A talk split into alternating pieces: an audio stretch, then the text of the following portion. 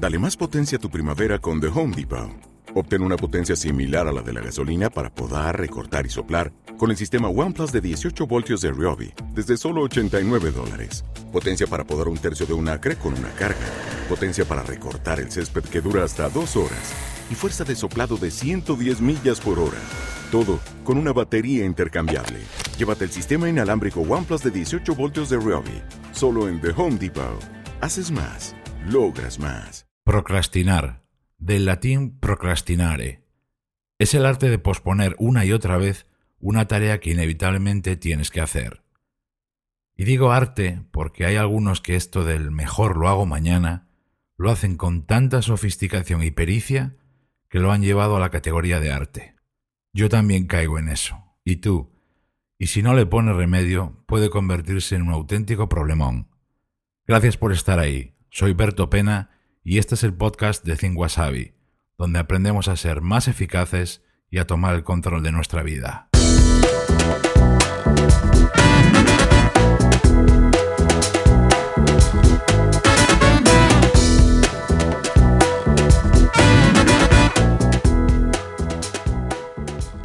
Pero ¿por qué dejas para otro momento cosas que sabes que tienes que hacer? Lo más habitual es hacerlo por pereza o por falta de estímulo, dices, vaya coñazo hacer esto ahora, mejor lo dejo para otro día. Pero también ocurre por indecisión. No sabes muy bien lo que hay que hacer o cómo empezar algo. Y también, las menos veces, por miedo, cuando rehuyes enfrentarte a una situación tensa y nunca encuentras el momento, así que lo retrasas. Por un motivo u otro, el caso es que algo que sabías que tenías que hacer, que habías decidido hacer, queda en el limbo. ¿Cómo romper esa tendencia?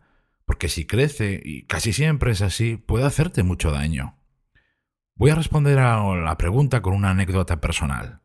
Hace no mucho nos propusimos ordenar el trastero de casa, y por sorteo me tocó a mí. Sí, soy el pringado de la familia. Así que un día llegué con toda mi buena voluntad, decidido, abrí el trastero, contemplé todo lo que tenía que hacer, cerré el trastero y me fui. Lo dejé para otro día porque me asusté con todo lo que había que hacer y porque en el fondo no me apetecía nada.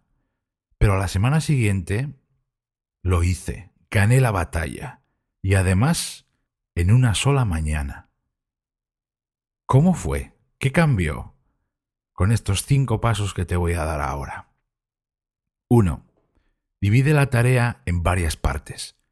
Cuando tienes mucho por hacer, la tarea te intimida y sueles optar por dejarla, y tanto que hacer Hazlo de otro modo. En lugar de hacerla a lo bestia de una sola vez, divídela en dos, tres o cinco partes. Eso te permitirá ver que no es para tanto y te animará a empezar con más ganas o incluso hacerlo en varias partes. 2. Elige bien el día y la hora. Hay tareas que son matadoras en función de cuándo elijas hacerlas. Hay que vencerlas con un poco de estrategia. En el trabajo, por ejemplo, hay un momento perfecto para hacer esas cosas que siempre retrasas, y es el viernes, porque estás de mejor humor y tienes una energía especial. Yo el trastero de casa lo ordené en mi momento favorito de la semana, que es el sábado por la mañana. 3. Rodéate de estímulos positivos. Si tienes que enfrentarte a algo que no te apetece, tienes que subir tu ánimo cuanto antes. En mi caso, algo que nunca me falla es poner mi canción, mi música favorita a todo volumen. Es mi power song. Eh, busca tus propios estímulos y utilízalos cuando lo necesites. Puede sonar muy sencillo, pero eso te ayuda. 4. Fíjate solo en el primer gesto. No pienses en todo lo que hay que hacer por detrás, en que es mucho trabajo, al menos a efectos de no caer en la tentación de abandonar. Fíjate solo en la primera acción, el primer párrafo, la primera palabra o atarte las zapatillas para hacer ejercicio. Si consigues el primer gesto, luego es mucho más fácil encadenar el siguiente y el siguiente y el siguiente. Y 5. Haz un pacto. Arranca y para. Es posible que tú no puedas elegir el día y que tampoco puedas dividir la tarea. Hay que hacerlo todo hoy por narices. En ese caso, yo lo que suelo hacer es hacer un pacto conmigo mismo. Y esto, en los próximos 15 minutos voy a hacer esto, voy a ponerme con esta tarea. Luego paro y a ver qué tal. Eso provocará el efecto de ponerte en marcha, que es justo lo que necesitas. Al final, casi seguro que no te detendrás y seguirás con el resto de tu tarea hasta terminarla. Éxito total.